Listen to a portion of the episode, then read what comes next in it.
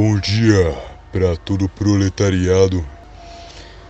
Bom dia para quem busca ascensão.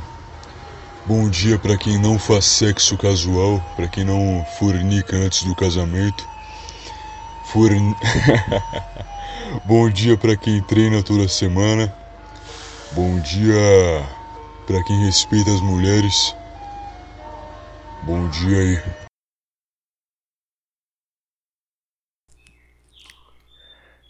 Datebaiô, ouvintes da nova vertente, esse é o Contraversão, episódio 3. Já que se a gente falar semana 3, o, o Viriato fica puto. Tem que mudar o jeito Tá de falar errado. aqui, cara. Tá Não, não é que eu fico puta, é que tá errado. É episódio, não é semana. E se a gente fizer dois episódios na semana? Isso isso ficar sem uma semana fazer esse episódio. Cara, mas semana a turma entende, cara. Falou, ó, semana que vem a gente tá de volta aqui com tal coisa, aí na, na semana que vem, vai Não, ser no- semana no- 4. Não, que semana? Tem que falar no próximo episódio. Creio que não. Viriato, essa semana você foi acusado pelo. Esse episódio. Não, essa semana. Aqui, aqui é essa, aqui é essa semana. Essa semana você foi acusado pelo menino Cogos de ser um odiador do pequeno empresário. E eu estou preocupado de gravar com você, cara, porque eu não gosto de, de- de estar relacionado Como com assim, pessoas que estão nesses grupinhos de ódio, não, hein? Sou uma pessoa completamente paz e Ué, amor. ele, fala, ele, ele falou de você também, não vem com essa não. Porque eu ando com você, só por isso. Ah, tá, é verdade. Se não fosse claro. por isso, ele ia falar, não, ele é uma pessoa, uma pessoa muito boa, que ajuda as minorias. É, eu juntei uma galera e a gente meio que respondeu essa, essa, esse statement feito pelo Paulo Cogos. Cara, ele basicamente, sei lá, perguntaram pra ele de uma galera e ele tirou um monte de coisa da bunda dele e começou a falar. Ele não sabe, ele não conhece, não conhecia ninguém, entendeu? Eu não Só do que, tipo assim. É, não tinha ideia A base do argumento dele era, pessoas como o Viriato odeiam o pequeno empresário, odeiam o cara que abre alguma coisa na esquina da casa dele pra ganhar dinheiro. Exato, exato. E exato. defendem as grandes corporações. O cara é completamente louco. É, é, cara, completamente retardado. É literalmente o oposto do que a gente fala, entendeu? Mas é que, tipo assim, o cara que fez a pergunta pra ele falou da gente numa importância tão grande que eu acho que o Paulo Cox pensou, porra, eu não sei quem são esses caras, mas parece que eles são importantes. Se eu falar que eu não sei, eu vou parecer burro. Então eu vou fingir que eu sei e vou refutar alguma coisa que eu inventar aqui, entendeu? E aí teve isso aí.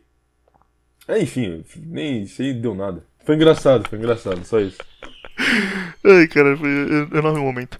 Seguinte, menino Viriato, você que inicialmente criticou o Datebayo na abertura, que se recusa a usar até agora o nome Beized Orochimaru, escolhido aqui pelos ouvintes com muito carinho pra você. Você sabe, por você. você sabe o que é isso aqui? Eu vou tocar de fundo com muito cuidado pra não passar de 5 segundos e não dar problema no YouTube, mas só, só diz se você conhece essa canção.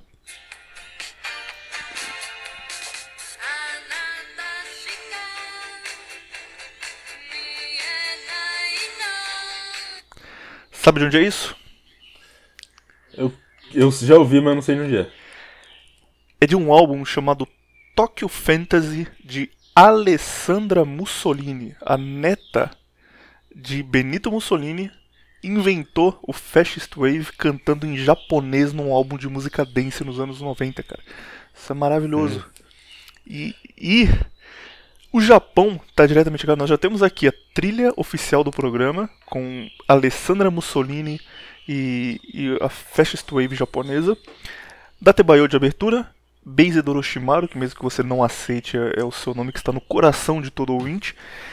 E falaremos hoje de Japão pela primeira vez, mas não é com um, um clima legal, com um clima de ah, Japão é um país maneiro do Gundam e, e da diversão do Game Boy. Falaremos de Japão tratando aqui um crime que é tão polêmico, é tão discutido no Japão, que a segunda pessoa que passou mais tempo no corredor da morte japonês passou três meses. Foram 92 dias exatamente. É, quando você é condenado à morte no Japão, a única coisa que precisa para você ser morto é que o ministro da, da Justiça autorize a sua execução. Então o cara fica lá um tempo. Um dia à tarde que o ministro da Justiça está sem fazer nada, ele liga e fala: ah, vou mandar matar esse cara aqui semana que vem. E ok, não tem mais defesa. Se você é condenado à morte, já era, acabou pra você. O primeiro caso, que é o que a gente vai falar hoje, ele passou 39 anos no corredor da morte. E esse cara nunca foi executado porque ninguém tinha coragem de matar ele. As pessoas tinham certeza que ele era o assassino, mas ao mesmo tempo elas falavam: Cara, eu não vou. É, todos os ministros da justiça que o Japão teve nesse tempo falavam: Não vou ordenar isso porque talvez ele não seja e não dá para garantir. Então é um caso extremamente difícil de entender e a, a melhor de tudo isso aqui no final é abre espaço para qualquer teoria da conspiração, cara. Qualquer uma, você pode qualquer coisa que você queira colocar no meio, você pode e vai fazer sentido, justamente por ser um caso muito confuso.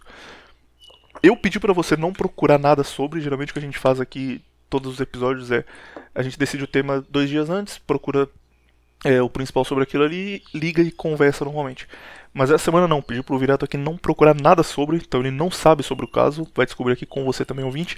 E a ideia é, no fim, ele vai dizer o que ele acha que aconteceu, completamente na sorte, porque não dá para ter certeza. E você, ouvinte, também faça o mesmo, tire aí suas conclusões, comenta o que você achou. Eu também vou dar minha opinião, que vou mais pro, pro senso comum, pelo que parece mais óbvio, mas mesmo que parece mais óbvio, ainda é loucura demais nesse caso específico. Só pra iniciar aqui, Viriato, você já ouviu falar no caso? Você sabe alguma coisa ou você tá do, do melhor forma possível, sem saber nada, pronto pra, pra criar Eu sei porque você me falou. Ah, mas eu falei o mínimo, então tá de boa. Então você não sabe até onde vai. Não, não sei. Nunca ouvi falar. Seguinte, começar aos poucos, eu vou primeiro apresentar o caso e depois a gente fala sobre a investigação em volta dele. Isso aconteceu no fim da Segunda Guerra Mundial. Japão pós Segunda Guerra Mundial. O imperador, que era considerado um deus, literalmente um deus, deixou de ser um deus, o Hirohito. Então o povo japonês olhava para ele como um descendente de Amaterasu, que é o deus do, do sol, aquele lobo branco que tem no Kami, que você joga no Marvel Capcom 3, sabe? Achavam que ele era o descendente direto daquele deus, então ele não podia estar errado jamais. E quando ele assina a rendição, ele diz que ele estava errado e que ele não é Deus coisa nenhuma e que o povo japonês estava sendo enganado por ele. Essas palavras foram escolhidas pelo, pelos americanos quando obrigaram ele a assinar o pacto de rendição, mas justamente para mostrar que ele não tinha mais poder nenhum. Então o povo japonês estava com a moral muito baixa, sem o imperador no posto, e os Estados Unidos sitiavam o Japão. Existia um general americano chamado MacArthur, que ele era oficialmente o presidente do Japão. Então ainda existia a figura do imperador, mas não tinha mais poder nenhum. E era o MacArthur que decidia, por exemplo, para onde ia a economia japonesa. O MacArthur que decidia é, quanto o Japão podia gastar em cada coisa. Então o Japão estava completamente dominado pelos Estados Unidos. Eles não tinham mais independência nenhuma. E os Estados Unidos era meio que colonizou tardiamente o Japão tanto na cultura, por exemplo, o beisebol chegou lá por conta disso, quanto na economia. A economia deles dependia 100% dos Estados Unidos. E outra coisa também, eles, eles que redigiram a Constituição nova, 100% feita por eles. Nesse período, com o povo japonês em baixa, com o povo japonês triste, sem muita, muito, muita visão do que eles vão fazer no futuro, começaram crimes a ocorrer pelo país, e crimes bárbaros que não tinham acontecido antes. Isso é natural porque você tem um país sitiando um outro país que até pouco tempo estava em guerra com eles. Então, tipo, o soldado americano que estava no Japão, ele olhava para o japonês como inimigo ainda, porque há dois anos atrás eles estavam trocando tiro. E eles eram tratados num sistema meio de, de, castas, de ah, vocês são inferiores, vocês perderam a guerra. E o povo japonês era muito maltratado pelos soldados e reagia com violência. Então, o clima entre Estados Unidos e Japão, especialmente na rua, entre cidadãos comuns, era muito ruim. E era uma situação aqui bastante complicada no período de 46 até 50. 1948 é onde começa a nossa história aqui, dia 26 de janeiro de 1948 entra no Banco Nacional de Tóquio, no Banco Imperial de Tóquio, aliás, que é acima, que é tipo o ápice do, do sistema bancário japonês, um senhor muito bem vestido. Ele se apresenta com um japonês impecável, ninguém desconfia nada do japonês dele, conversa com o pessoal lá tal. E ele diz: Olha, eu sou um membro do Ministério da Saúde e eu tô aqui porque existe um surto de disenteria nessa região. Disenteria dor de barriga nessa região. E as pessoas não desconfiam, porque esse banco tinha 20 funcionários e 14 tinham faltado nesse dia, alegando que acordaram com dor de barriga. Então, o cara é do membro do Ministério da Saúde, ele está dizendo que está tendo um surto de uma doença e realmente, de 20 pessoas que trabalham ali, 14 faltaram por essa doença, então, ok, é, ninguém desconfia de muita coisa. E aí ele diz: Eu vim aqui por ordens do general MacArthur para entregar um remédio para vocês. Meu nome é Shigeru Mitsui, esse nome é importante, eu vou relembrar depois, mas só guarda esse nome, Shigeru Mitsui. E eu tô aqui por ordem do General MacArthur. Esse remédio é tão bom, ele é uma maravilha da ciência americana, que as pessoas que já estão com o vírus, que podem é, ficar mal por ele amanhã, por exemplo, não vão ficar, ele vai cortar o efeito. E ele também garante que você não pegue nada. Então, se você, depois de tomar o remédio, beber água, acontecer alguma coisa assim que deixaria você mal, você não vai ficar mais, porque o remédio vai cortar o efeito. Então, ótimo remédio. Eu vim aqui, vou entregar para vocês. Tenho aqui o meu cartão. Ele entregou um cartão com o nome dele, Shigeru Mitsui. É, médico, doutor MacArthur, com todos os dados que precisava, escrito em inglês, que mostrava que ele realmente tinha ligação com a embaixada. E era um médico de 50 anos de idade, muito bem vestido, que falava bem, que se portava bem. Então todo mundo falou: ok, esse cara é totalmente confiável. Tá vendo já pra, pra onde isso aqui vai dar? Uhum. Muito bem. É, ele olhou para as pessoas e disse: Olha, tem uma coisa muito importante aqui. Muito importante. Esse remédio, ele ataca o esmalte dos dentes. Então, se você tomar ele e não fizer mais nada, se tomar ele e for para casa, ele vai fazer efeito. Só que ele é tão forte que ele vai atacar o esmalte do seu dente e você vai acordar banguela amanhã. Então falou: Não, eu quero acordar banguela, tá louco? Não, então não vou tomar. Não, não, calma aí, calma aí. Mas eu tenho aqui uma pílula que vai counterar esse efeito, que vai garantir que ele pare de fazer efeito depois de um tempo específico. O ideal é você toma a primeira dose do remédio, espera exatamente um minuto, e depois de exatamente um minuto você toma essa pílula e essa pílula vai cortar o efeito. E aí você não vai sentir nada, só vai ter a parte boa, é zero risco. E as pessoas, tudo bem, eh, parece estranho, mas já que você está dizendo, a gente vai tomar porque você é um médico formado nisso aí. Nesse momento, estavam 16 pessoas no banco, contando os funcionários e clientes e parentes de funcionário. Por exemplo, um dos seguranças, o filho dele estava lá, como já era final do expediente, e o filho dele ia para casa depois com ele. Era uma criança de 8 anos. Então o banco estava mais ou menos cheio ainda, eram 16 pessoas. É, 6 funcionários e, e 10 clientes, ou parentes de funcionários.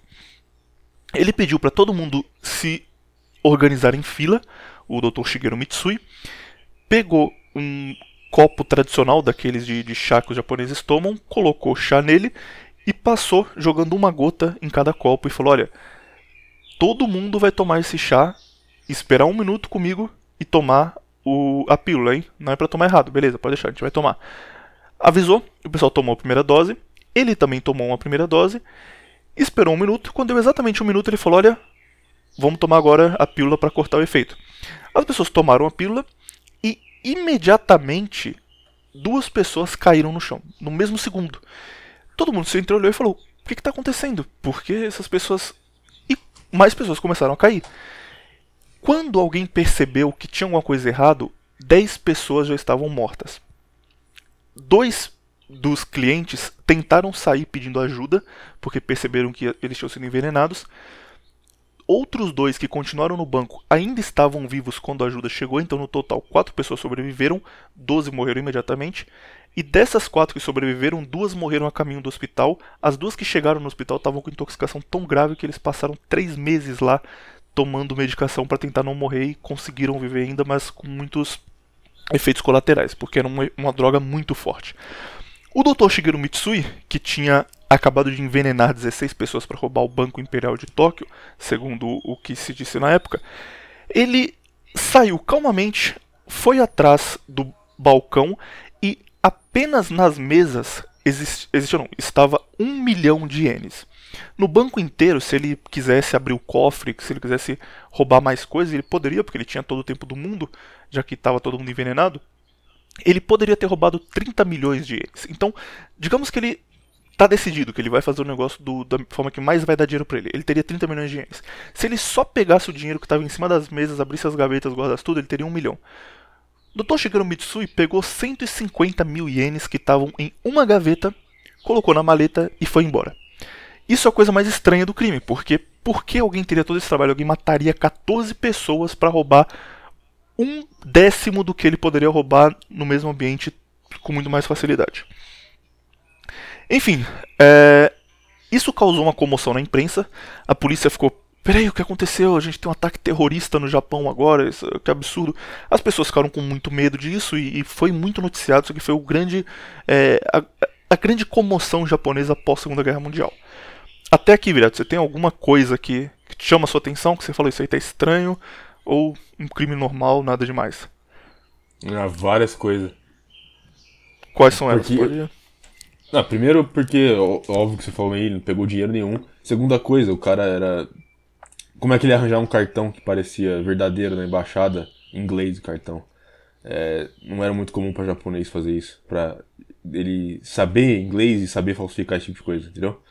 Outra coisa, é, eu, já, eu já posso meio que adiantar o pensamento, gente pode jogar lá pra frente? Pode, cara, claro. Tipo Assim, se a gente for pensar se isso foi um teste de arma química de algum país, é. sei lá, me parece estranho, porque que tipo de arma química você tem que tomar ela, entendeu? Então vou continuar a história, daqui a pouco a gente faz mais uma É, pausa pra retomar é, isso aí. continue. Continue, faz bastante continue. sentido o que você disse. Comoção estava causada, as pessoas estavam todas desesperadas. O que, que aconteceu aqui? Estamos sendo atacados, isso é um terrorista, tá muito estranho. E a polícia, nas investigações, descobriu que no dia 20 de janeiro, ou seja, uma semana antes desse crime que matou 14 pessoas, a mesma coisa aconteceu em um outro banco, também do Banco Imperial. A diferença é que, nesse banco, o médico se chamava Jiro Yamaguchi e nesse banco ninguém morreu. Nesse banco entrou um cara chamado Jiro Yamaguchi, fez a mesma coisa, entregou um cartão, falou com todo mundo, explicou que tinha que tomar o remédio, depois de um minuto tomar a segunda dose. Mas nesse banco, quando as pessoas tomaram a segunda dose, não aconteceu nada. Ele ficou olhando, não aconteceu nada. Ele disse: Ah, tudo bem, muito obrigado. é, o governo japonês agradece e foi embora. As pessoas não acharam estranho, porque elas não sentiram nada, ninguém ficou doente nem nada depois. Mas quando eles viram esse crime ser noticiado, eles perceberam que eles podiam ter sido vítimas também. E o governo foi atrás, o governo, a polícia foi atrás tanto do Mitsui quanto do Jiro Yamaguchi. No fim, o cartão entregado desse Jiro Yamaguchi também era do Ministério da Saúde. E a diferença é que não existia nenhum Mitsui no, no Ministério da Saúde trabalhando naquele momento, mas existia um Jiro Yamaguchi. Quando a polícia chegou lá, a polícia falou: Olha, seguinte, é, senhor, Shigeru, senhor Jiro Yamaguchi, temos o seu cartão entregue aqui numa cena de crime. E tudo indica que o senhor está por trás de um assassinato e matou 14 pessoas no Banco Imperial japonês. Ele falou: Não, você tá louco, não, não fiz isso, eu não, não matei ninguém, eu tava aqui no dia do crime. Não, não, a gente tem o seu cartão para provar que você fez isso. Tá, mas no dia do crime eu tava aqui em uma reunião, como ele trabalhava no, no Ministério da Saúde japonês, ele ficava o dia inteiro em reunião. Tava aqui numa reunião, minha secretária é a prova que eu não saí do prédio. Tinham 15 pessoas em reunião comigo, as 15 pessoas vão provar que eu estava no prédio nesse exato momento. Tem câmera, tem tudo aqui para provar que eu não saí do prédio. Aí as pessoas disseram, ok, é, esse cara aqui não é culpado, mas alguém tentou incriminar ele ou alguém conseguiu o cartão dele de alguma forma, é, ainda se ele está ligado ao crime. Felizmente, esse doutor Ya- Yamaguchi, ele era alguém muito sistemático, alguém que, que tomava precauções mesmo sem necessidade no momento. Então, o que ele fazia? Ele anotava todos os cartões que ele entregava e ele categorizava os cartões que ele entregava. Então, no Japão é muito comum quando você encontra uma pessoa pela primeira vez, você entregar um cartão para se apresentar, tipo, ah, meu nome é tal, eu faço tal coisa, entrega o cartão, se ele precisar ele te liga depois. Esse doutor Yamaguchi, ele a cada 100 cartões diferentes mudava a cor e o modelo do cartão dele, então ele sempre sabia em lotes de 100 quais cartões, cartões ele tinha em cada período, e entre os milhares de cartões que ele entregou, exatamente naquele modelo que foi encontrado no Banco Imperial, existiam 100. E, além disso, ele sempre anotava todos os cartões que ele entregava para alguém assim que ele chegava em casa. Então ele ia numa reunião, ele anotava: olha, hoje eu entreguei tais cartões para tais pessoas, eles eram de tal modelo e o nome deles é esse aqui, foi entregue por tal razão. Ele sempre fazia isso. Entregou para a polícia essas anotações e a polícia sabia que dentro daquele modelo que foi encontrado no Banco Imperial existiam 100 cartões e os 100 tinham o nome exato de para quem ele entregou. Logo, eles conseguiram reduzir isso para 100 suspeitos. Desses 100 suspeitos, 69 foram descartados imediatamente, porque eles moravam em outros países, porque eles eram embaixadores que vinham de fora visitar o Japão, então pessoas que não estavam diretamente ligadas. 22 pessoas tinham álibis muito bons, álibis tão bons quanto o do Dr. Yamaguchi, pessoas que estavam em reunião, pessoas que estavam é, no trabalho e foram vistas por muita gente. Sobraram nove pessoas que não tinham álibi aparente e que aparentemente poderiam ter cometido o crime, porque estavam no Japão, tudo ali batia. Entre essas pessoas estava Sadamichi Hirasawa, que é o grande vilão ou o grande herói da nossa história, dependendo de como você quiser ver. Então, Sadamichi Hirasawa era um pintor de têmpera. Têmpera é uma técnica que mistura clara de ovo com tinta para criar quadros. E a diferença disso aqui para tinta comum é que é muito duradouro. Então existem pinturas de têmpera que tem 2.000, 2.200 anos e até hoje elas estão em ótimo estado porque é um negócio difícil de fazer. Por ser difícil de fazer, o doutor, o doutor não, o, pintor Sadamichi Hirasawa, ele tinha uma vida muito boa, ele tinha uma vida ali de alto padrão japonês, uma vida que o japonês médio pós Segunda Guerra não tinha. Mas ele não era também um cara milionário, ele não era alguém que estava muito bem, ele era muito alguém que tinha que era reconhecido pela sociedade, que os patronos da arte japonesa olhavam para ele e falavam: Nossa, esse cara aqui é muito habilidoso, ele vai refazer a nossa arte, ele vai fazer o Japão ser um, um exemplo pelo mundo de arte. Mas ele não era alguém milionário, ele não estava de boa ainda, vivendo muito bem. Foram falar com Satamichi Hirasawa. Na época, ele já era reconhecido já como pintor, então foi um negócio meio. Ah, cara, claro que não foi ele. Vamos lá, vamos só, só por, por necessidade mesmo conversar com ele mas obviamente não foi. Antes de chegar na casa do Sadami Shirazawa, eles procuraram a conta que ele tinha no banco e descobriram que 130 mil ienes tinham sido depositados na conta dele. Dois dias depois que 150 mil ienes foram roubados do Banco Imperial. Mas é claro que ele poderia explicar, afinal ele era um grande pintor, ele não fez o crime, é só conversar com ele que ele vai resolver isso de boa. Chegaram na casa do Hirazawa, ele estava sozinho em casa, o interrogatório foi mais ou menos assim. Primeiro ele foi perguntado onde ele estava na hora do crime, se ele tinha algum álibi, se alguém garantia que ele não estava cometendo o crime. Ele respondeu que ele gostava muito de caminhar à tarde para pensar no, nas coisas e que geralmente ele ia sozinho, então ninguém estava com ele. E a polícia disse: tudo bem, mas o parque é muito movimentado, então quando você estava no parque, alguém te viu, algum vizinho, alguém passou e viu você lá caminhando no parque? Ele respondeu: não, é que eu gosto muito de caminhar sozinho, totalmente sozinho, ter zero contato com as pessoas. Então eu escolho uma área ali específica que não tem ninguém e fico lá andando em círculos para ninguém vir me incomodar. Ah, tudo bem, senhor Hirazawa, mas é, ninguém te viu caminhando no parque, mas alguém te viu indo para lá ou voltando para casa. Você passou na frente de algum mercado, alguém te viu em algum momento aí. Ele disse: Não, é, não, eu, eu, realmente gosto muito de ficar sozinho, então eu tomei todos os cuidados para que ninguém me incomodasse no caminho e ninguém me viu. Eu estava no parque, mas ninguém me viu. A polícia achou isso estranho e disse: Tudo bem, 150 mil reais, quer dizer, 150 mil ienes foram roubados no assalto. Você depositou 130 mil na sua conta dois dias depois. De onde veio esse dinheiro? Você você declarou ele? É, dá pra você explicar pra gente de onde veio esse dinheiro aí? E ele respondeu não, e eu não vou falar de onde veio o dinheiro porque é meu dinheiro e vocês não tem nada a ver com ele, eu não, não tenho que prestar contas para ninguém. É meu dinheiro, tá na minha conta, se virem aí. E a polícia falou: tudo bem, uma última pergunta aqui para garantir que não é você, porque tá muito estranho. Você ainda tem o cartão de visita que o médico te entregou? Isso aqui é porque, se ele tivesse o cartão de visita, não foi ele. Se ele tivesse ainda com o cartão, quer dizer que ele não poderia ter deixado no banco. Então, isso liberava ele como provável suspeito. E a resposta dele foi a seguinte: ele havia sido assaltado poucos dias antes, o cartão estava na carteira dele, levaram o cartão e ele não tinha mais o cartão por isso, porque ele foi assaltado ali uma semana antes da polícia chegar. E aí a polícia falou: ok, mas você fez o boletim de ocorrência, você explicou no boletim de ocorrência que você foi assaltado e o que estava dentro da, da, sua carteira. Ele disse: Não, não, isso aí dá muito trabalho, não precisa, deixei isso para lá, não, não fui atrás não. Sadami Shirazawa tinha perdido o cartão que estava na cena do crime, recebeu dinheiro acima do normal e não podia justificar, e não tinha álibi. Viriato, você prenderia o, o senhor Sadami Shirazawa, ou seja, ah não, calma aí, ainda, ainda tem que discutir aqui se foi ele ou não. Oh, pera aí, é, você, tá, você tá contando essa história de forma imparcial ou você acha que foi o cara mesmo? Por isso você tá contando assim?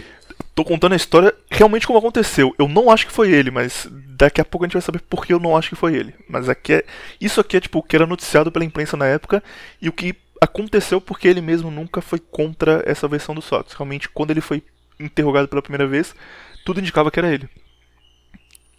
Não, eu não acho que seja ele, não. É, isso parece uma reação bem de artista. Caralho, cara, achei que você ia falar, não, foi ele sim, tá, tá na cara que foi ele. Não, é, é, você falou que o cara era pintor, certo? Uhum.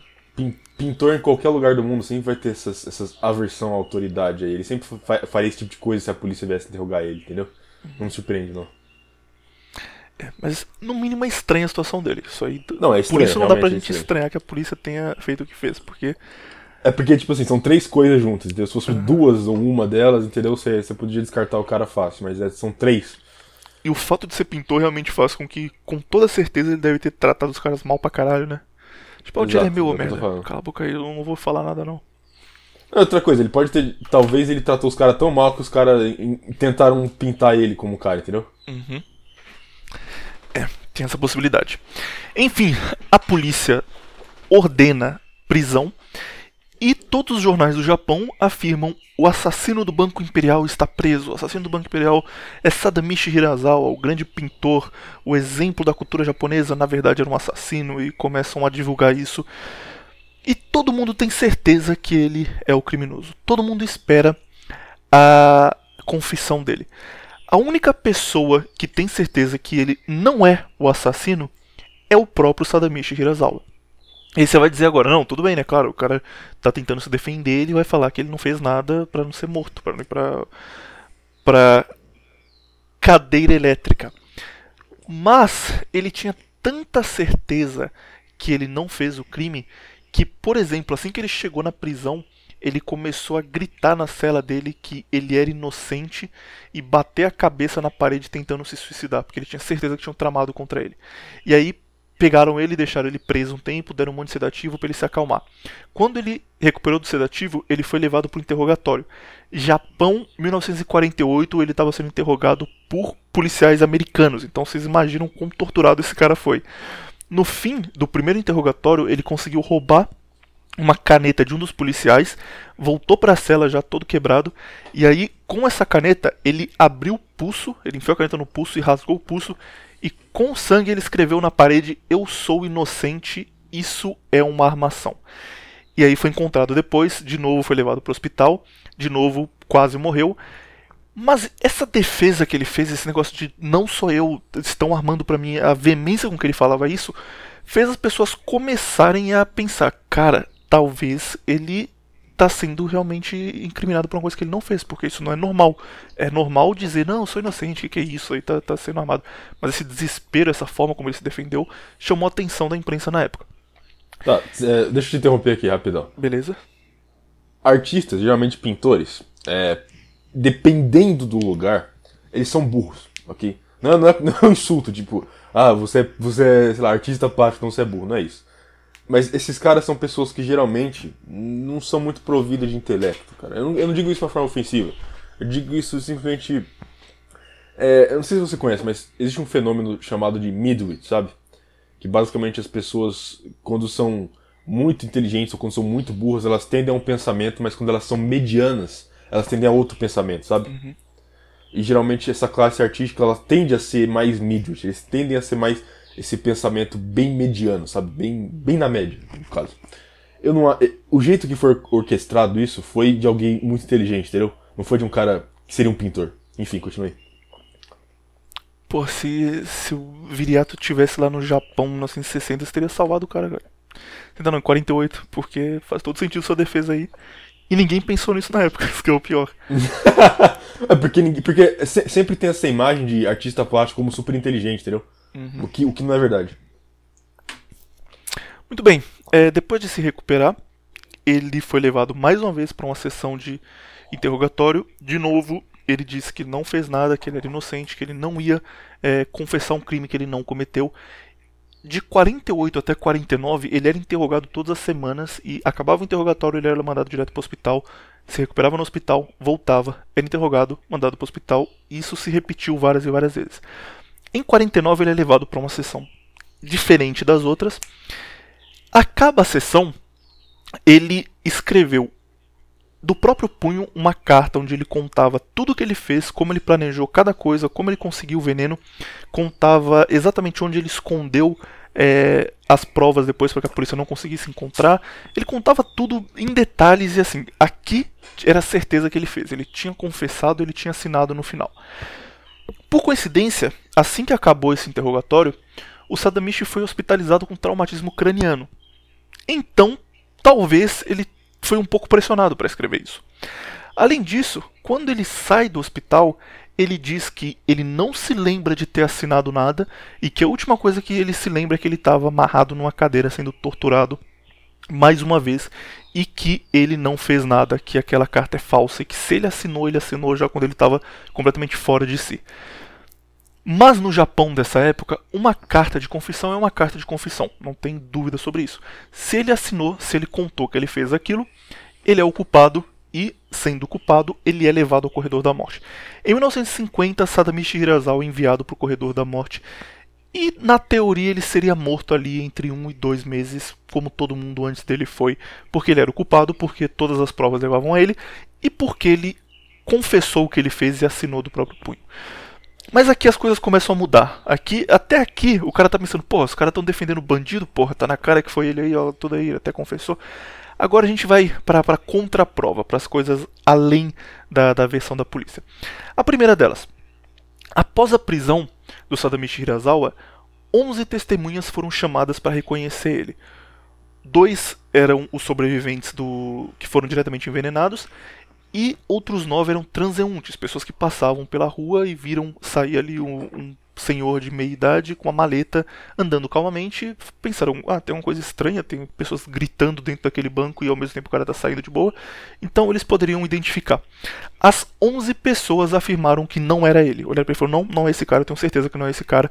Inclusive, essas duas testemunhas que eram sobreviventes depois se juntaram ao caso em defesa de Sadami Shirazawa, porque eles afirmavam que com certeza absoluta não era ele, que ele era um homem inocente e que ele não devia estar na prisão. Então as testemunhas já tiraram ele ali do, do caso.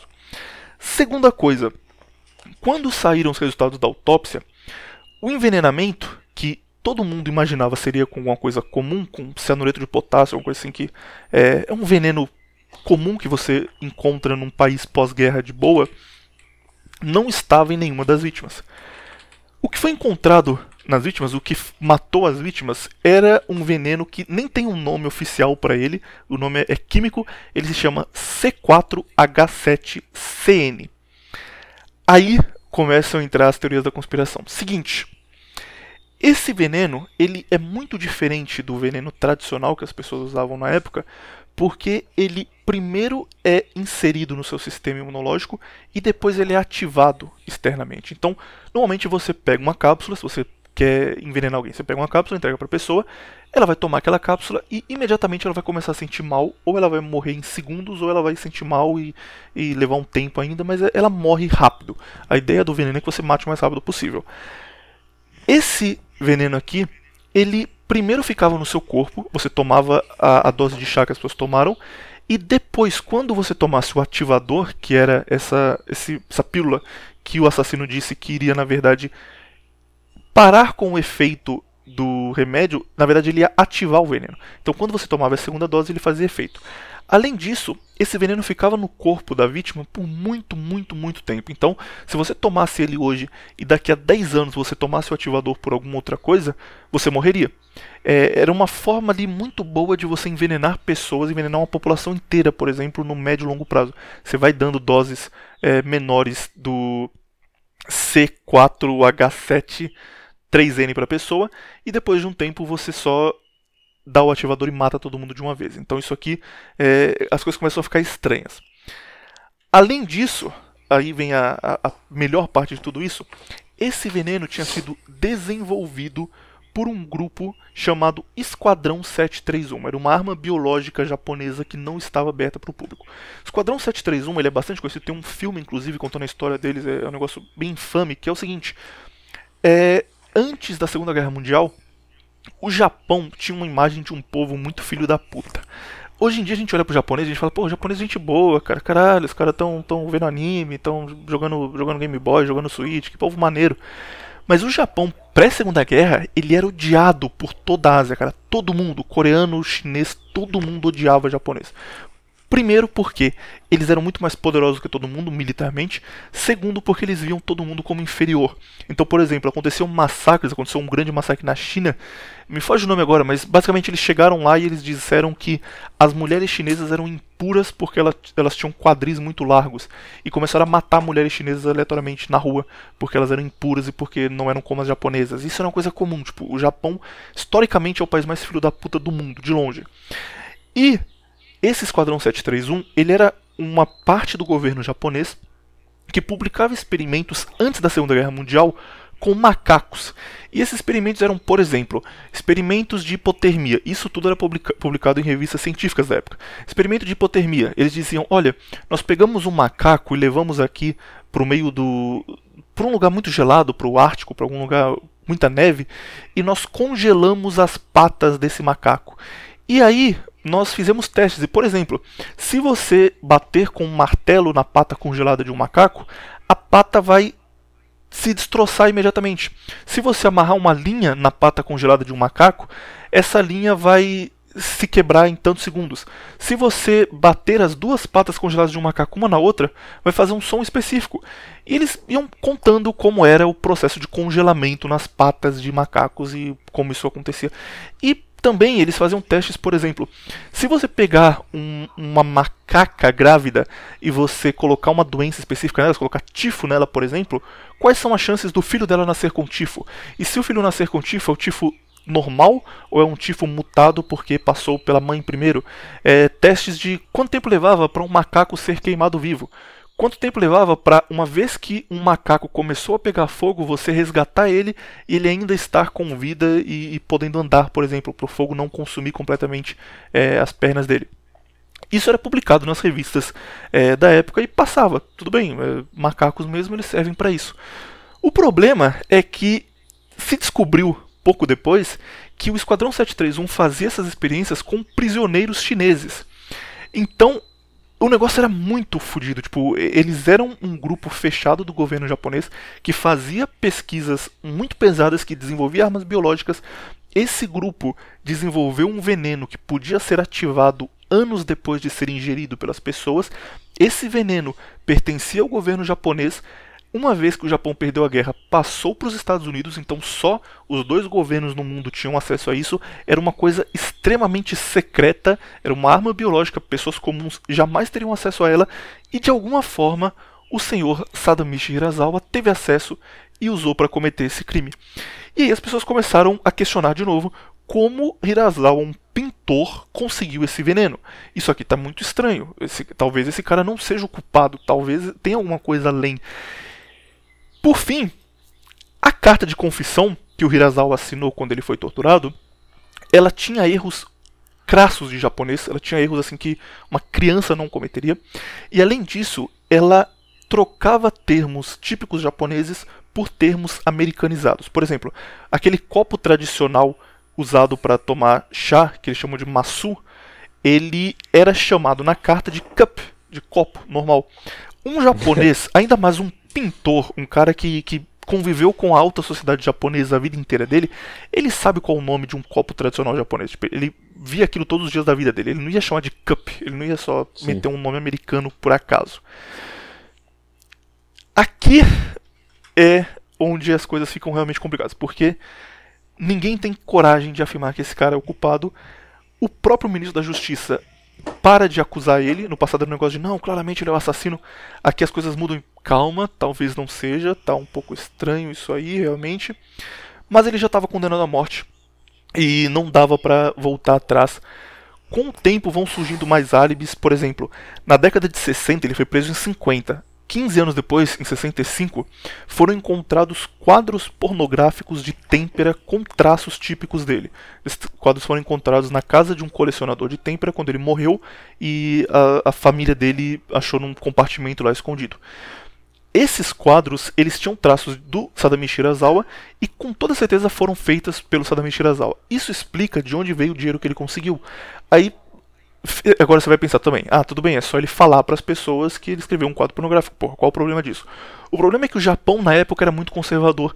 E o problema é que eles têm muito essa imagem de proteger a família, de proteger a honra da, da sua linhagem. Então, pro Sadamichi, falar que ele desenhou quadros pornográficos com isso ele ganhou dinheiro seria não só cometer um suicídio público, mas cometeu um suicídio da família dele, porque os filhos dele seriam filhos do cara que, que desenhava quadros pornográficos, que, que prostituía a arte japonesa fazendo uma coisa absurda, como quadros de têmpera pornográficos. Então, é, isso era a última coisa que faltava, isso era a última coisa que ligava ele ao crime. As, as vítimas não reconheceram ele, o veneno que foi usado ele não tinha como ter acesso de forma alguma, mas o dinheiro do crime estava na conta dele. Quando encontraram esses quadros, não, o dinheiro do crime, veio, o dinheiro do crime não, o dinheiro é, que estava na conta dele veio desses quadros e ele só não falou nada porque ele não queria se entregar, porque ele não queria fazer a família dele passar vergonha. Como ele já estava preso, ele podia no máximo pedir para ser julgado novamente. Sadami Shirazawa pediu por 19 vezes, e nas 19 vezes ele foi negado. Cada uma por uma razão diferente. A primeira foi simplesmente, olha, foi ele, cara, foi ele. Não vamos discutir isso aí, foi ele. Aí na segunda já mudava para não, ainda vai ser muito caro fazer isso tudo de novo e, e procurar pistas de novo, deixa pra lá, deixa pra lá.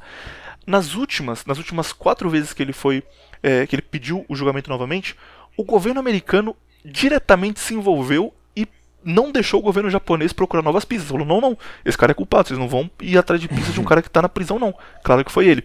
Na última vez, ele foi preso em 50. Em 86, ele finalmente conseguiu protocolar um pedido para um novo julgamento, né, porque ele já estava já com 94 anos de idade. Quando esse julgamento foi protocolado, todas as pistas anteriores que tinham sido juntadas pela família dele pesquisa, investigações particulares, que eles pagavam testemunhas, pag, testemunhas não, pagavam investigadores para procurar coisas que provassem que o Sadamichi era inocente. Essas coisas foram entregues para o governo japonês e elas desapareceram e ninguém sabe para onde foi. Elas só sumiram e a família como assim vocês perderam isso aqui? Era segredo de justiça, a gente entregou para vocês para salvar nosso pai. É, mas aí sumiu, a gente não sabe, aconteceu alguma coisa aí, alguém levou, não sei, e sumiu. Então sumiram as provas que ele tinha de que ele não cometeu o crime. Ele estava com 94 anos na prisão, sem nenhuma perspectiva de sair. 1987, maio de 87, Sadamichi morre aos 95 anos na prisão. Como ele morreu com 95 anos, ele deixou dois filhos, só que os filhos dele dedicaram a vida a provar que ele era inocente. Todo o trabalho dos filhos dele foi perdido quando, uma vez entregue às autoridades, as provas sumiram. Então os filhos deles também não deixaram descendentes. A família Hirazawa morreu uma geração após a dele, com os filhos. Hoje, isso é considerado um arquivo morto do governo japonês, ninguém investiga, isso não é mais discutido. Oficialmente, Hirazawa é responsável pela morte de 14 pessoas com um veneno que ele não teria como ter acesso, mas não se discute mais porque não tem outra pessoa que possa ser incriminada. E hoje no Japão existe uma, uma onda de pessoas que buscam que ele seja perdoado de maneira póstuma. Então as pessoas ainda pedem isso, fazem de vez em quando lá um abaixo assinado, porque tá muito na cara que a história tá mal contada, que não foi ele. Mas isso dificilmente vai acontecer e assim, oficialmente Hirasawa será um assassino para sempre. Aí entram as teorias, porque a primeira delas, a que vem na cabeça isso aqui foi montado pelo governo americano para tentar incriminar ele. É, é a que eu acredito, inclusive. Mas existem teorias também de que, na verdade, esse Esquadrão 731 ele conseguiu se manter independente do governo americano, uma vez que os Estados Unidos dominaram o Japão, e que o Esquadrão 731 fez esse crime biológico para testar a sua arma, para tentar se vingar dos americanos de alguma forma. Ou que era um grupo terrorista internacional que conseguiu de alguma forma essa arma biológica e fez isso para angariar fundos. Mas aí, se foi para angariar fundos, por que eles teriam pego tão pouco dinheiro? Abre para muita teoria da conspiração. Eu já falei demais e agora que está tudo apresentado, todas as provas estão colocadas aí, gostaria que você tempo livre, do jeito que o ouvinte gosta, como diz nosso amigo Hernani, desse o seu parecer sobre o caso. Sadami Shirazawa é inocente, é culpado, e se ele for inocente, quem pode estar por trás de tudo isso? Cara, como, como já diria o grande Terry A. Davis, negros da CIA brilham no escuro. Isso tem, isso tem CIA escrito nisso desde o começo, cara. Eu, eu, eu, eu, eu ia fazer um negócio no começo, mas esqueci que era. Eu chutar. Eu, sem, sem escutar a história, eu chutar que foi CIA. E aí eu ia estar tá certo, porque isso é CIA, cara. Não, não tem outra explicação, é CIA. Tudo nisso tá escrito CIA, entendeu? É, cara, tem uma, uma, uma coisa que eu me lembrei agora, que é o seguinte. Tem uma frase, eu não lembro de quem que era essa frase, que diz o seguinte, que é mais ou menos assim. Melhor que 100 culpados sejam inocentados do que um inocente seja culpado, algo assim, parafraseando.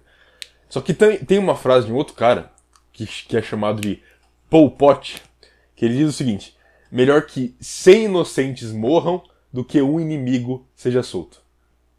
Entendeu? Uhum. Então, esse, esses dois mindsets aí meio que são os mindsets que o, os Estados Unidos opera. Um ele opera para fora, certo? É o que ele mostra para as pessoas, é a cara que ele mostra para fora, no caso, que é esse, esse de não, nós temos que salvar os inocentes mesmo que os culpados vão embora. Mas na verdade eles operam do outro jeito, entendeu? Eles operam pela frase do Pol Pot, de que melhor que 100 inocentes morram do que um inimigo seja solto. Cara, isso isso isso só de você olhar tudo o pós-guerra no Japão, isso aí não tem como não ser coisa da CIA, entendeu? Tipo, todo o modus operandi. Ah, eu, eu, eu tava na dúvida ainda se era mesmo CIA. Mas aí na, na parte que você contou da carta, isso, isso é muito coisa da, da CIA fazer isso, entendeu? Tipo, torturar o cara, escrever uma carta com, com o negócio todo cagado, entendeu? Traduzido com dicionário em inglês para o japonês. Isso é um negócio, cara. Aí... Existem, existe um documentário que fala sobre isso. É, o nome é Hirasawa alguma coisa, vou deixar na descrição aqui para quem tiver interesse. Mas lá eles falam mais a fundo sobre a carta e são coisas tipo, é, ele diz que ele vai para uma cidade específica para conseguir o veneno que ele usou na carta. Só que o nome que eles usam para a cidade é o nome que os americanos usavam durante a guerra, entendeu? Tipo, não o nome que o japonês usa normalmente. É, tem muita coisa assim, tipo, é uma carta de sim, sim. uma página e tem pelo menos uma, umas 30 coisas ali que um japonês jamais teria escrito. Não, é, e outra coisa, a CIA geralmente faz esses erros porque eles sabem que ninguém vai pegar, entendeu? Eles sabem que ninguém vai contestar, que ninguém pode contestar, entendeu? Não é fácil deles fazerem isso. É... Cara, o que não falta é esse tipo de coisa. Entendeu? Não, não me surpreenderia se daqui, sei lá, uns anos é... isso aí fosse tipo, revelado mais uma operação da CIA. Porque tinha várias coisas, várias coisas feitas pela CIA que até pouco tempo atrás era considerado teoria da conspiração, entendeu? Questão de MK Ultra, questão de teste com, com droga. Por exemplo, é uma coisa que pouca gente sabe, a comunidade negra nos Estados Unidos, até mais ou menos os anos 60, eles não tinham problema com droga, entendeu? Mas aí começou uma operação, principalmente uma operação que foi o seguinte, é, eles não tinham problema com droga, mas eles tinham problema com outra coisa, prostituição. É, na comunidade negra era muito comum ter vários prostíbulos em várias é, vizinhanças e tal, então os caras, eles não usavam drogas ainda, mas eles procuravam prostituta, no caso.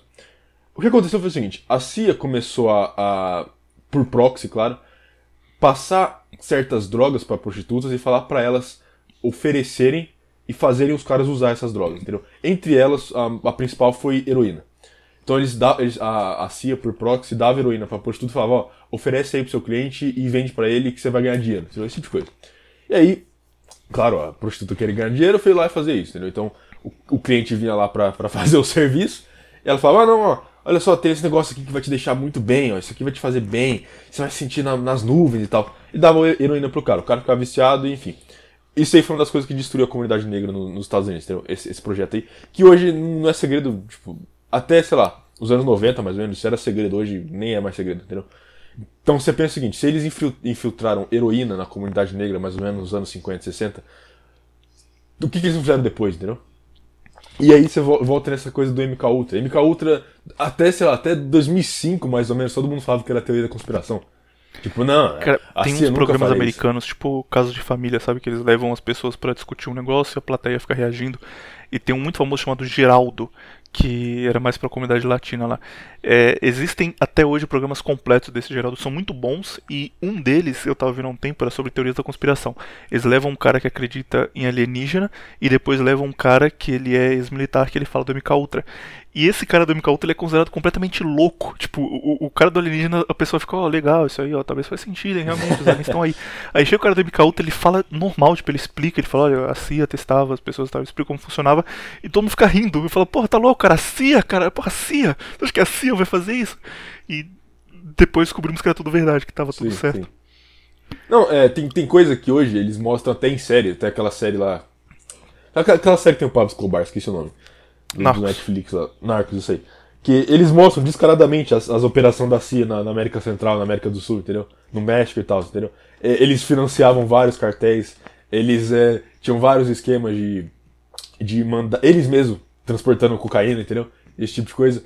E que até, sei lá, uns 10 anos atrás era tudo teoria da conspiração. Não, a CIA ia estar tá ajudando narcos? Como assim? Nunca que isso ia acontecer, entendeu? A CIA é completamente a favor do, do cidadão americano e tal. A questão é a seguinte, cara, volta tudo no começo de que a CIA, na verdade, nem é parte do governo americano. Muita gente não sabe disso. Muita gente esquece desse fato. A CIA é completamente dependente, entendeu? A CIA é uma. É, é, é outro, é outro cérebro americano fora do corpo dos Estados Unidos, entendeu? Eles não são. Eles, eles, tipo assim, a CIA não presta contas ao presidente dos Estados Unidos. O, o, Donald Trump, o Obama e tal, esses caras não tinham a mínima ideia do que a CIA estava fazendo durante o governo dele, entendeu? O último presidente, olha só, e, e, aí, e aí que o negócio começa a ficar, ah, teoria da conspiração, teoria da conspiração. Que é o seguinte: o último presidente que tentou fazer a CIA prestar contas para ele foi o John Kennedy. O que aconteceu com ele? Faleceu. Isso, de vez em quando, o Trump, por exemplo, tenta uma aproximação com a CIA, é um negócio noticiado, mas nunca dá certo. Tipo, faz uma reunião e ele falou, galera, vamos, vamos fazer tal coisa aí diferente. E a CIA diz, ah, pode deixar, a gente vai, a gente vai dar um jeito. Ah, cara, cara, Fica na, pra lá. Na, minha, na minha cabeça, toda essa reunião, eles vão lá só pra sodomizar o Trump, entendeu? Não duvido nada, entendeu? Eles, ah, começa a reunião e eles falam, abaixa as calças aí, Donald. Abaixa as calças aí que a gente vai fazer um negócio com você. Porque quem, quem governa os Estados Unidos não é, não é o presidente, cara. O poder realmente absoluto nos Estados Unidos, o que, o que a galera chama de establishment, o braço maior deles, o braço direito deles, talvez até o cérebro deles, é a CIA. Entendeu?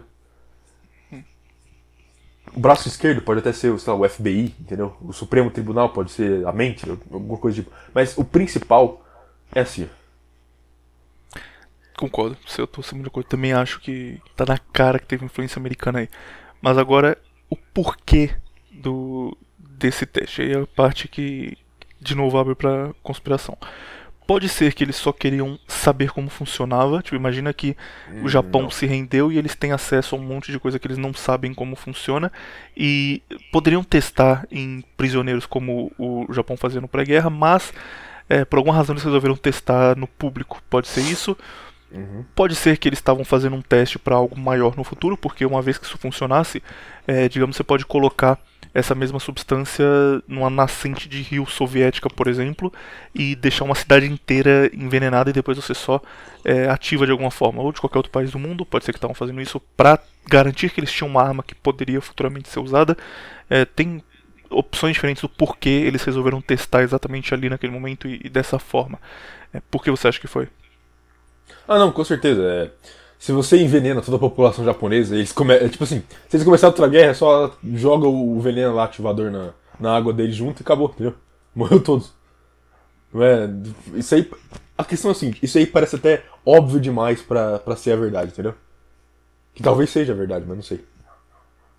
Eu, mas eu, visto a história, eu acho que é isso aí. Eu acho que é a CIA tentando é, ver como funciona isso, entendeu? Porque, porque outra coisa, a galera pode falar assim, ah não, mas foi, foi a organização lá, o Esquadrão. Qual é o número? 731. Esquadrão 731 que tava testando isso na população, ou tava usando isso. Cara, pode falar o que você quiser do japonês, que nem você falou, o japonês tem esse, essa fama de filha da puta. Mas o japonês é sempre filha da puta externamente, é sempre filha da puta com os outros, entendeu? O japonês ele não tende a ser filha da puta com o japonês. O japonês ele, ele tem uma é, um instinto tribalista com o povo dele muito forte. Ele não faria isso com o povo dele. Entendeu? Um japonês não mataria outro inocente dessa forma, entendeu? Ainda mais criança. O japonês não faria isso. Com o próprio japonês. Com outro país ele tá cagando. Principalmente na época. Mas com o próprio povo dele ele não faria. Agora, americano, americano, pra, pra ele ali, o que ele tá vendo é só mais um. Só mais um nip, entendeu? Só mais um gook. Pra ele, tipo, whatever. Entendeu? Não faz diferença. Isso é verdade. E o Esquadrão 731 também não estava mais atuando nesse período, que é uma coisa que meio que prova que eles não tinham como ter organizado isso.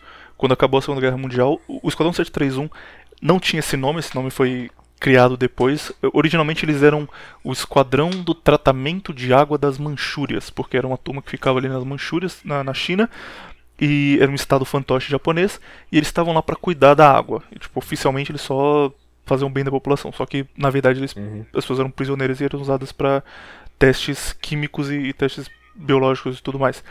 Mas quando acabou a Segunda Guerra Mundial, é, o governo americano ficou com o resultado desses testes, ficou com tudo que eles conseguiram criar ali, e os membros do esquadrão, as pessoas que estavam por trás dos testes, que eram muito inteligentes e tinham um conhecimento que você não conseguiria ter de outra forma, porque eles podiam testar diretamente com seres humanos, eles foram todos para os Estados Unidos. Eles receberam imunidade e consideraram que eles eram muito importantes para a ciência para serem mortos, então eles foram para os Estados Unidos, receberam imunidade e morreram nos Estados Unidos. Eram cidadãos americanos comuns. É, então não teria sentido esses caras resolverem do nada se voltar pro país deles e falar, não, vamos fazer um atentado terrorista no nosso próprio país, depois de ter imunidade, depois de ter se livrado da, da morte aqui. Não, não tem lógica nenhuma por trás também. É, seria a mesma coisa, tipo assim, acontece algo desse tipo na Alemanha e os caras falam, não, foram os nazistas, entendeu? É a mesma coisa. Uhum. E outra coisa, cara, é... não falei. Não, pode, pode falar. É que eu já ia mudar de assunto, mas você tem Antes de mudar, só queria que você falasse uma última coisa então. Hirazawa pro, pro contraversão é inocente? Podemos dizer que Hirazawa não fez nada de errado? Para mim, inocente. É, pra mim também. Menino Hirazawa. Inclusive, uma coisa triste pra você quiser procurar sobre ele aí no, no Google. Quando ele tava livre, ele pintava os campos da cidade onde ele nasceu. E eram uns quadros bonitos, cara. Eram uns quadros, tipo. Você olha e você, você fica até. Caralho, isso é bem feito. E depois que ele foi preso, ele não sabia como era mais, porque ele estava no corredor da morte, ele não estava numa prisão normal que ele podia sair, ele estava no corredor da morte. Então ele pintava as coisas meio de memória. Então, tipo, no começo ele pintava a vista de frente da casa dele. E aí ele passou 39 anos na prisão, ele passou 39 anos longe dessa vista, ele tinha que lembrar como era. E aí ele pintava sempre a mesma visão, só que cada vez ela era mais escura e mais sem detalhes, porque ele não lembrava mais como era realmente. E ele pintava com barras na frente, que era tipo a visão que ele tinha agora que ele estava na prisão. Então, ele meio que fez o, os mesmos quadros ao longo da vida, e aí inicialmente era um quadro bonito pra caralho, colorido, e depois é o mesmo quadro totalmente cinza com barra de prisão na frente, triste pra caralho. Se esse cara era inocente, tudo indica que era, ele teve um dos piores destinos possíveis, cara. O cara se fodeu muito por uma coisa que ele não tinha nada a ver. Uhum. Não, cara, é, eu ia mudar de assunto pra, pra questão seguinte. É, na Segunda Guerra, que aconteceu aí, pra, pra gente dar a contraversão aí dos fatos históricos. O que aconteceu foi que você teve vários é, grupos de inteligência surgindo e ganhando muita, muita força, entendeu? CIA, KGB, MI6, depois, sei lá, você teve Mossad, entendeu? E esses grupos de inteligência acabando a Segunda Guerra, porque a questão é, até ali a Segunda Guerra, eles não tinham tanta força assim. Eles, eles existiam, certo? Mas geralmente eles eram mais como uma parte do governo dos países respectivos. Entendeu? A KGB era mais uma parte da União Soviética, a CIA era mais uma parte do governo americano, a MI6 mais uma parte do governo inglês e por aí vai.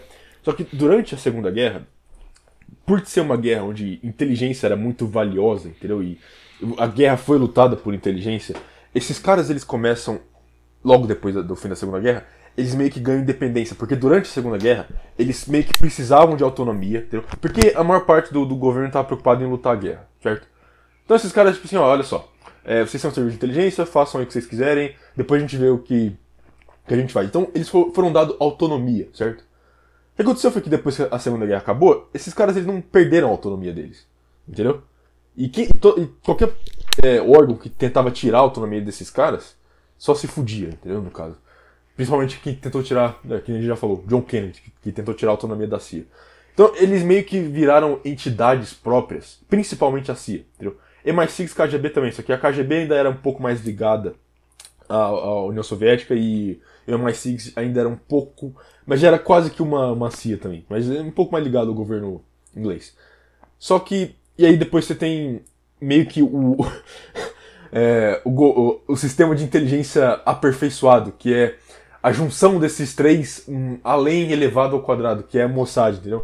Então você vê uh, no século XX, todo, toda vez que tem esse tipo de coisa que cheira a merda, entendeu? Você vê é, países completamente desestabilizados do nada, por motivo nenhum, sempre tem o cheiro de algum desses, desses grupos, entendeu? Sempre CIA, sempre KGB, sempre Mossad, entendeu? Então, meio que o século XX inteiro, e até hoje, né? Tipo, a Primavera Árabe, acho que é o exemplo mais recente, mais óbvio. A Primavera Árabe foi 100% é, orquestrado, entendeu? Aquilo não foi nem um pouco orgânico.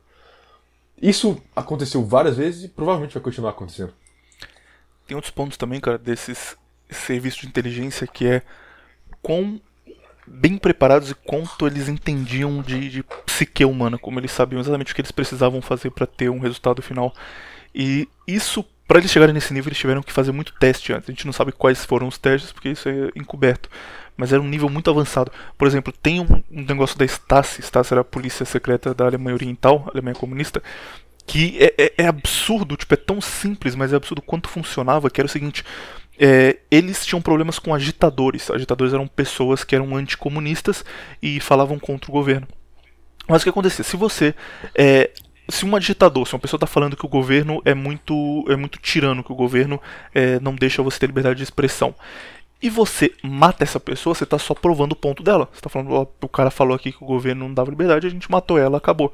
Isso é um negócio que depois ali dos primeiros anos da União Soviética começou a ser muito mal visto, porque o mundo era mais aberto. A União Soviética não era mais tão fechada, a Alemanha Oriental não era mais tão fechada. As pessoas sabiam o que estava acontecendo, as pessoas sabiam que existia o resto do mundo, então você tinha que lidar melhor com esse tipo de pessoa. O que a Stasi começou a fazer era um método de tortura que tinha sido testado na União Soviética, não dava muito certo, e aqui eles aperfeiçoaram, que era o seguinte: é, digamos que você é um cara que tem um programa de rádio e no seu programa de rádio você está fazendo piadas sobre o, o, o, líder, o chefe de Estado. E essas piadas são mal vistas, porque você pode virar um cara que vai atacar ele diretamente e você tem muita popularidade. Então, eles colocavam pessoas para entrar na casa desses agitadores e mudar coisas pequenas e fazer isso gradualmente por anos. Então, por exemplo, você sai da sua casa na terça-feira e assim que você sai, alguém entra na sua casa e pega todas as colheres e muda de lugar com as facas.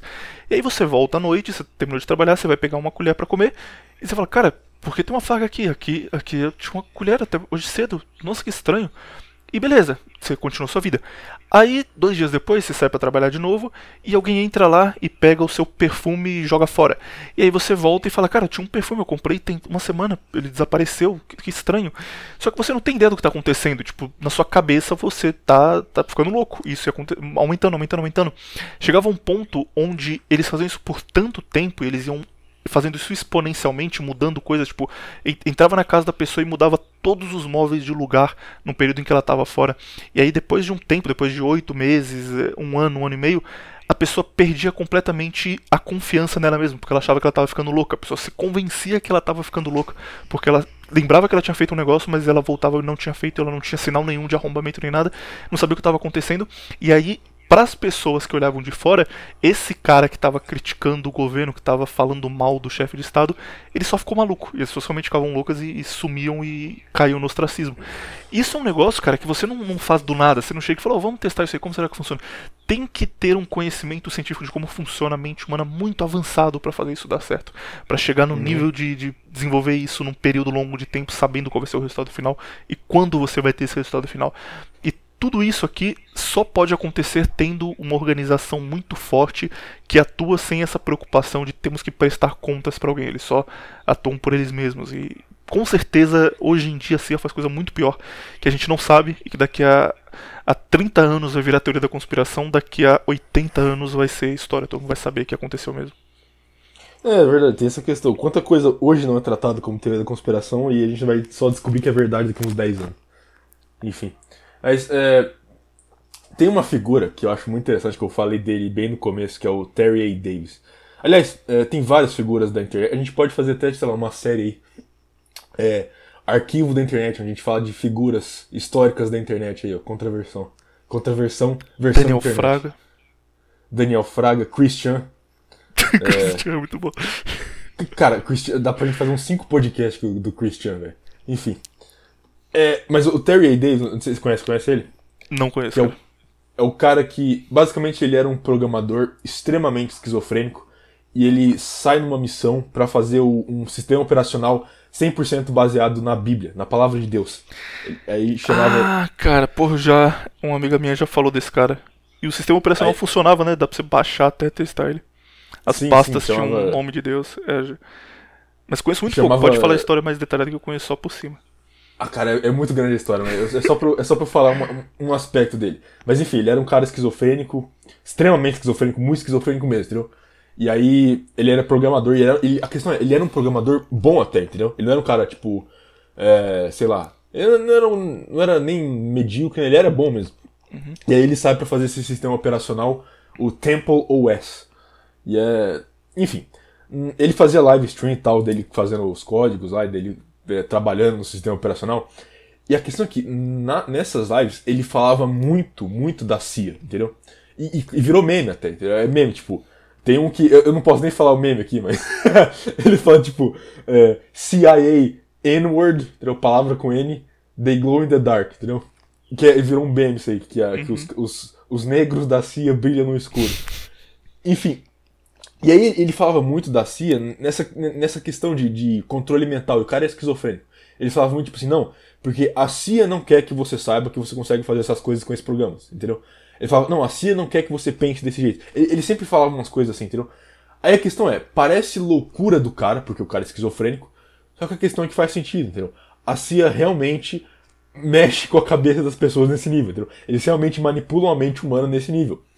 E a- e o que o cara tá fazendo, o cara é esquizofrênico e todo mundo escutando o que ele tá falando acha que é zoeira, entendeu? Acha que é só loucura do cara. Mas é verdade, entendeu? Que nem você falou aí da.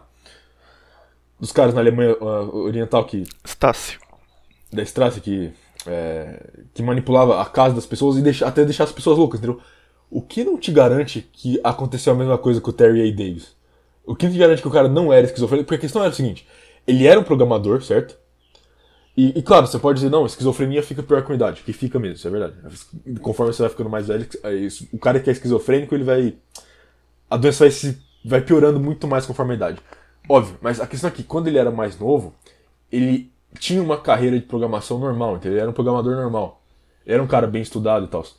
Aí ele começa é, a ter esse tipo de pensamento e logo quando ele vulgo fica extremamente esquizofrênico, ele começa a falar da CIA sem parar. E aí, o fim da história dele, do Terry Davis, que acho que a gente pode, sei lá, fazer um, um episódio aí sobre ele até, mas enfim, o fim da história é que ele se mata. Ele ele sai de casa, ele fica é, ele pega o carro dele, fica andando aí de cidade em cidade até que ele vai lá e deita na linha do trem e se mata. Entendeu? E aí você olha e fala, não, isso aí foi que. Ah, é. Ele chegou né, num ponto da esquizofrenia tão grande que ele preferiu se matar. Mas enfim, cara, as, as, as observações que ele fazia sobre a CIA parecia loucura, mas quanto mais você pensa, mais sentido faz, entendeu? Enfim. Bom, eu, eu conhecia muito pouco desse cara, mas agora eu vou passar o resto do dia procurando sobre. Só porque parece interessante pra caralho. Não, e, e a questão é o seguinte: todo mundo trata ele ou como louco ou como meme, entendeu? Mas tem coisa, tipo assim, e, e claro, a boa parte que ele fala é loucura e boa parte que ele fala é meme, é muito engraçado. Você vai rir bastante vendo as coisas dele. Mas tem muita coisa que ele fala que faz sentido, entendeu? E aí meio que é descreditado por, por ele ser louco e, Como diria. e meme. como disse Platão, Terry Davis era um louco, mas um louco consciente. Fecha aspas. Exato. Viriato, pergunta de todas as semanas foi bom pra você? Foi, foi muito bom. Que eu falei pouco hoje, né? Mas. Sem problemas. O cara só ouviu de, de camarote. Não, mas foi uma boa história. É, também gosto dela, cara. É um negócio que é pouquíssimo divulgado. Tipo, no Japão isso aqui é, é um pouco grande. Mas é- tem um documentário sobre e tem um livro sobre. E as pessoas falam, nossa, aquele caso lá foi meio estranho, hein? Mas ninguém vai a fundo, sabe? Sei lá, deve ter 5, 6 pessoas no Japão que até hoje Sim, estão preocupados. Tipo, e tipo fora o do Japão, cara, Bruno ninguém tá aqui. nem aí. Parece que não aconteceu, ninguém liga. É tipo o goleiro Bruno aqui. Exatamente. Então é. tem uma coisa que é escondida, tem uma coisa que, que as pessoas querem que você não fale sobre. A gente tá aqui pra falar todas as semanas. Todos os episódios, desculpa aí. Pode se despedir dos ouvintes agora, menino Viriato? Já? Já, já deu uma hora e quinze. Tem que ter, tem que ser, a gente já fez dois que foi 1 hora e 23, tem que ser, chegar a 1 hora e 23 aí. Então, escolhe um assunto aí pra gente falar agora. Não, você quer falar de alguma coisa? Não, vamos falar, cara. Vamos falar mais 10 minutos. Vamos fazer o seguinte: se despede agora e depois a gente vai falar sobre assuntos aleatórios até 1 hora e 23, quando é 1 hora e 23 em ponto. Encerra o podcast no meio da frase mas, que tiver. Mas, mas eu, acho, eu acho melhor não, sabe por quê? Porque se a gente ficar com esse negócio de 1 hora e 23, a gente vai fazer todos 1 hora e 23, aí tipo assim, a gente vai estar um dia falando, sei lá, 1 hora e 25 e falar, não, não, para aí que tem que ser 1 hora e 23, entendeu? Então. Você dá ideia, o cara dá ideia, espera 30 segundos Mas e fala é- contra a ideia. É esquizofrenia É show claro, é completa. claro, é, é, Então, é- ideias do Brasil. Vamos fazer um síntese negócio, beleza, vamos fazer. Não, não, vamos fazer não. Dá errado. É tese e antítese, né? Então. Não, porque, vamos lá, não foi uma boa ideia. Enfim, é, tchau, ouvinte. Fique com Deus. Adeus, ouvinte. Sayonara. Sayonara, porra. Sayonara, bicho. ó. E, fala Perdi meu posto de, de japonês, cara. É, perdi, o- perdeu o posto de otaku. E, e fica falando base de Orochimaru ainda. Qual que vai ser seu nome, otaku? aí. No meu taco é o William, cara. Já falei. Você quer mudar ele aí? eu- Não, não, faz- não, se você mudou o meu, você tem que mudar o seu também. Eu já conheci cinco pessoas na vida, pelo menos, que, que chamavam William e que era otaku, cara. Que tinha camisa do Naruto e tudo. Isso é o nome Será otaku. que, o, será que o William Bonner é otaku? Sabe quem é otaku? Acredite ou não? A Ana Maria Braga. Ah, isso eu, isso eu sei, todo mundo sabe. Pô, eu pensei que eu Ela tava coloca dando uma até- notícia agora que vai quebrar padrões. Não, ela coloca até a música do Naruto lá na abertura do programa, pô. Ela tem umas matérias no Globo News, que é tipo, não, no G1, que é tipo, Ana Maria Braga indica os 10 melhores jogos de Nintendo DS. Caramba, essa é nova. Mas é é, gamer, se parando pra pensar faz sentido, sabe por quê? A maioria da- das pessoas, elas entram em contato pelo- com, com cultura japonesa pela comida, entendeu? E ninguém mais, ninguém menos pra fazer isso do que a Ana Maria Braga, né? Boa teoria, cara. Pensei que era só porque ela era. Porque ela tinha cabelo amarelo, quem tem cabelo amarelo é automaticamente otaku. Mas Por pode ser por isso aí. Todo mundo na Escandinávia, otaku, né? Sim, cara. Vocês estão imitando o Naruto. O cabelo natural da Escandinávia é preto, só que eles pintam pra, pra larpar de Saiyajin. Verdade, verdade. Não, mas é, é sério isso aí. Tipo assim, é, a maior parte das pessoas que entram em contato com outras culturas entra pela comida, porque é muito fácil de você fazer isso, entendeu? Mas no caso da Maria não, cara. Porque, ok, a comida você tem contato, mas daí pra ela tá jogando. Pra ela tá jogando Animal Crossing no DS. Muito longe, acho que alguém apresentou pra ela, acho que algum sobrinho Ah, dela. mas pô, algum- não, não, pera aí, Ana Maria é velha, pô. Você acha que ela, ela deve saber o que que é sushi, sei lá, uns 40 anos, pô. Entendeu? Tem tempo aí pra, ela- pra desenvolver isso.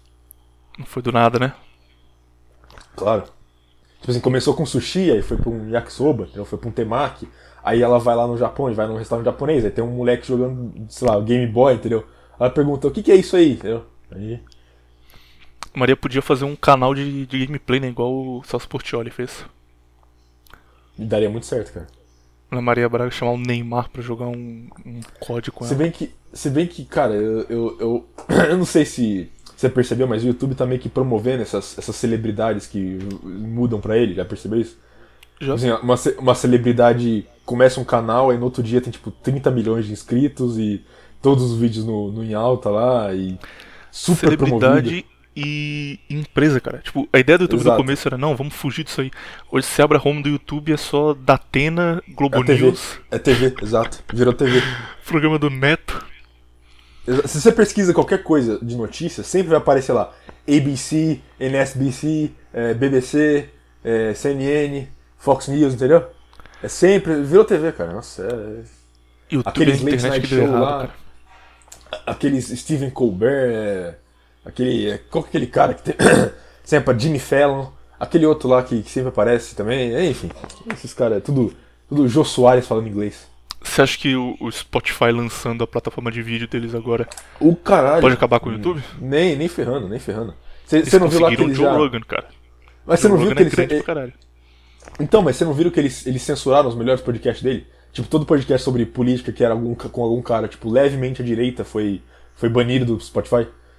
Ah, tipo, não sabia não. Porra, já acabou com Tiraram, já. é, tiraram com, do, com Alex Jones, com o Milo Yapopoulos lá, sei lá, pô, aquele viadão lá. Ah, tiraram com o Sargon Novakali, que tipo, o cara é liberal, entendeu? Nem, nem polêmico o cara é direito, entendeu? Então, não, isso aí é, isso é se, se você quer saber, eu acho que é pior do que o YouTube ainda, entendeu? O Spotify ele vai, porque ele vai beitar todo mundo fugindo do YouTube e vai cortar todo mundo pior ainda. Enfim. Pô, tava com esperança ainda de que agora, agora ia, mas É. acabou. Ó, Tomei a Black Pill ao se- vivo. Se você quer uma plataforma boa, você vai ter que fazer, cara. Então, agora sim, minha despedida, eu, eu mandei um sayonaro aí, peço perdão aos amigos otakus fascistas. Na verdade, eu queria dizer sayonara, genki desuka, nihongo wakarimasuka. Adeus, Que que é ouvintes. isso, cara? Que que é isso?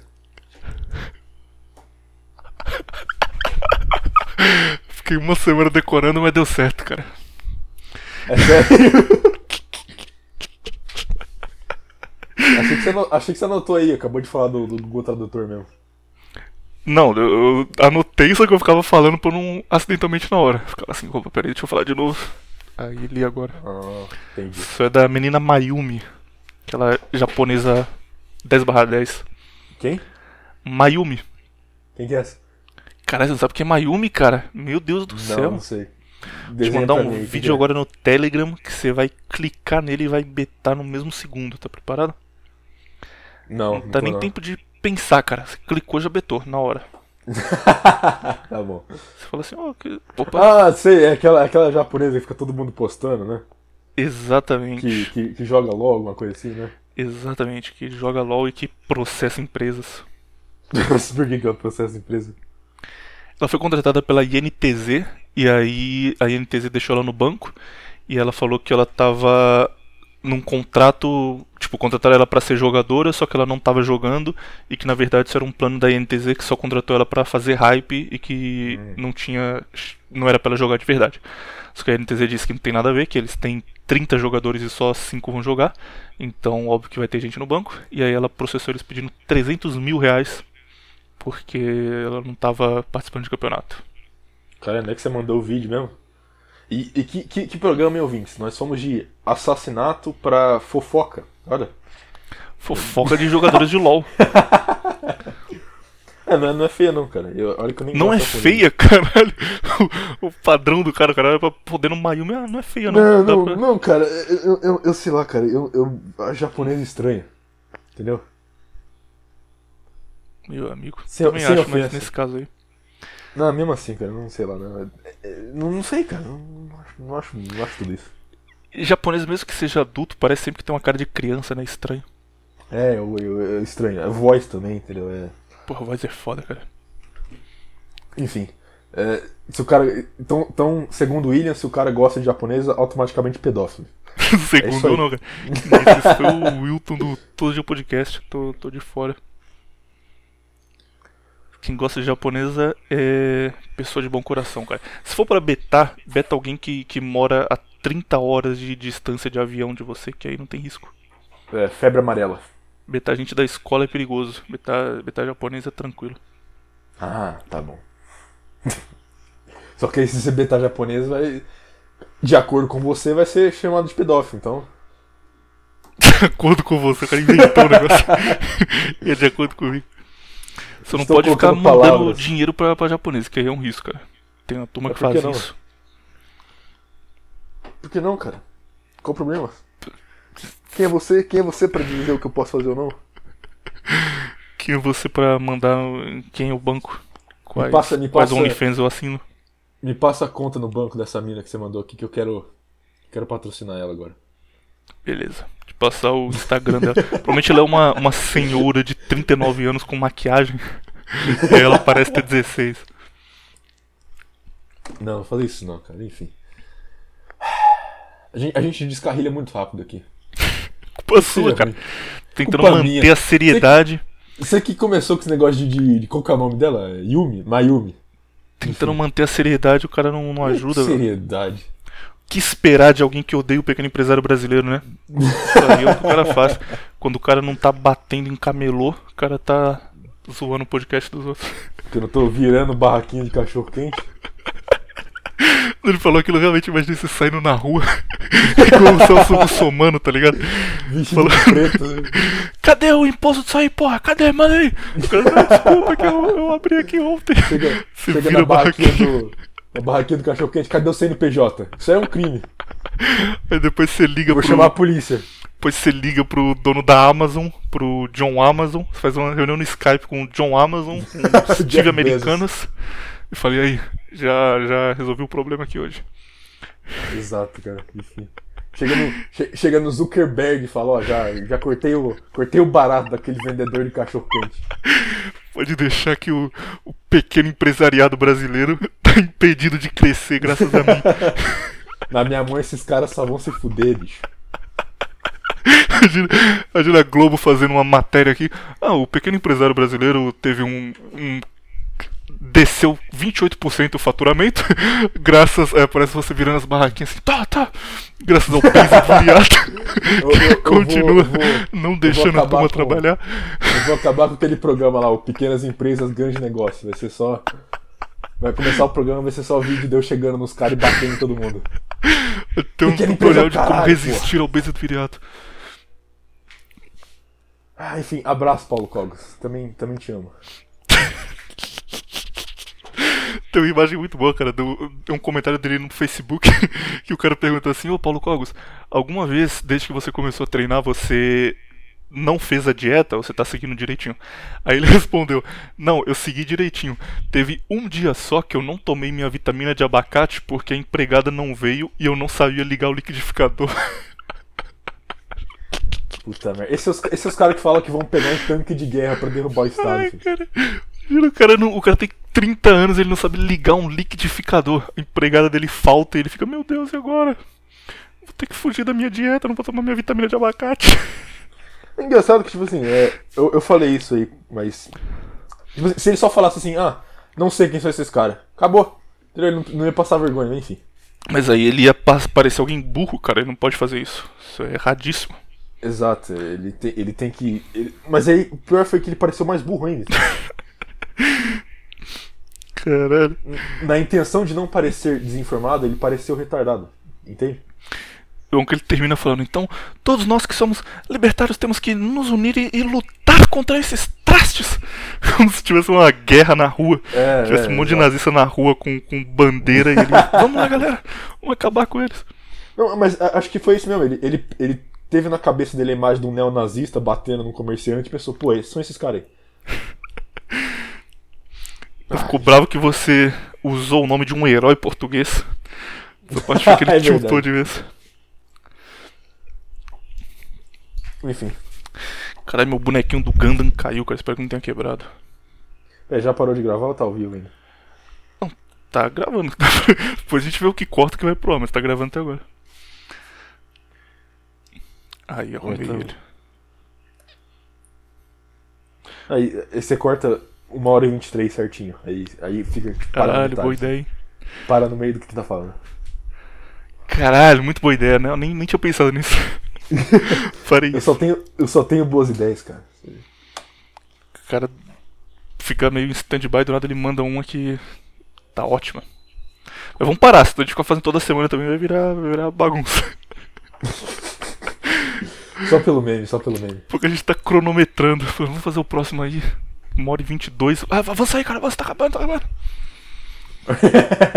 fala rápido, fala rápido. Ruxa aí, ruxa aí.